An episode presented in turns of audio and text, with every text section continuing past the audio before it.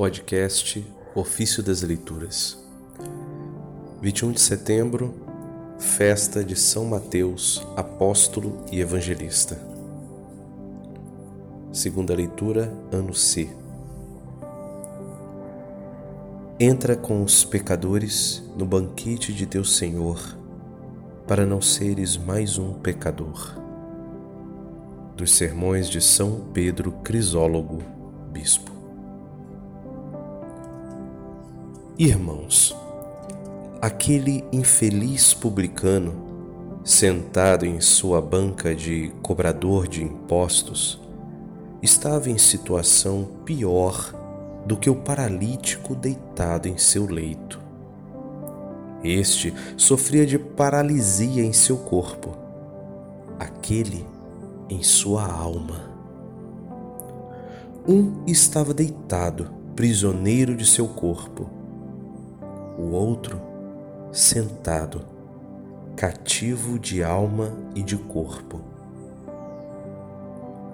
Embora sem querer, o paralítico padecia seus sofrimentos. O publicano, por livre vontade, era escravo de seus vícios. Este, inocente aos próprios olhos, era acusado do crime de avareza. Aquele, em meio às feridas, reconhecia-se pecador. O publicano acumulava o lucro de seus pecados. O paralítico reparava os pecados, gemendo em suas dores. Mas alguém dirá: porque o publicano, ao que parece mais culpado, recebe um dom maior. Logo torna-se apóstolo. É gratificado com certa dignidade.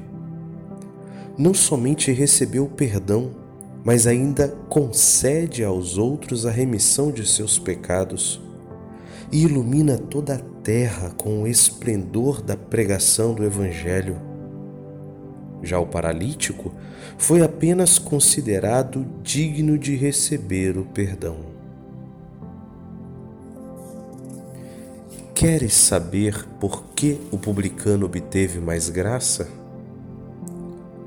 É que, segundo o apóstolo, onde se multiplicou o pecado, a graça transbordou. Romanos 5:20 e quem é pecador a não ser aquele que nega ser pecador? Tanto quanto estivermos em nosso corpo mortal e a fragilidade nos dominar, podemos vencer o pecado por atos, mas os pecados por pensamento não podemos triunfar sobre eles nem evitar as injustiças mesmo que possamos evitar os pecados do corpo e sejamos vencedores do mal em nossa consciência, como podemos abolir as culpas por negligência e as faltas por ignorância? Fariseu, confessa teu pecado, a fim de poderes vir para a mesa de Cristo e Cristo seja o teu pão. Reconhece-te pecador, para que Cristo tome a refeição contigo. Entra com os pecadores no banquete de teu Senhor, para não seres mais um pecador. Entra na casa da misericórdia, com o perdão de Cristo, para não seres com tua justiça, punido de exclusão, e teres que sair da casa da misericórdia.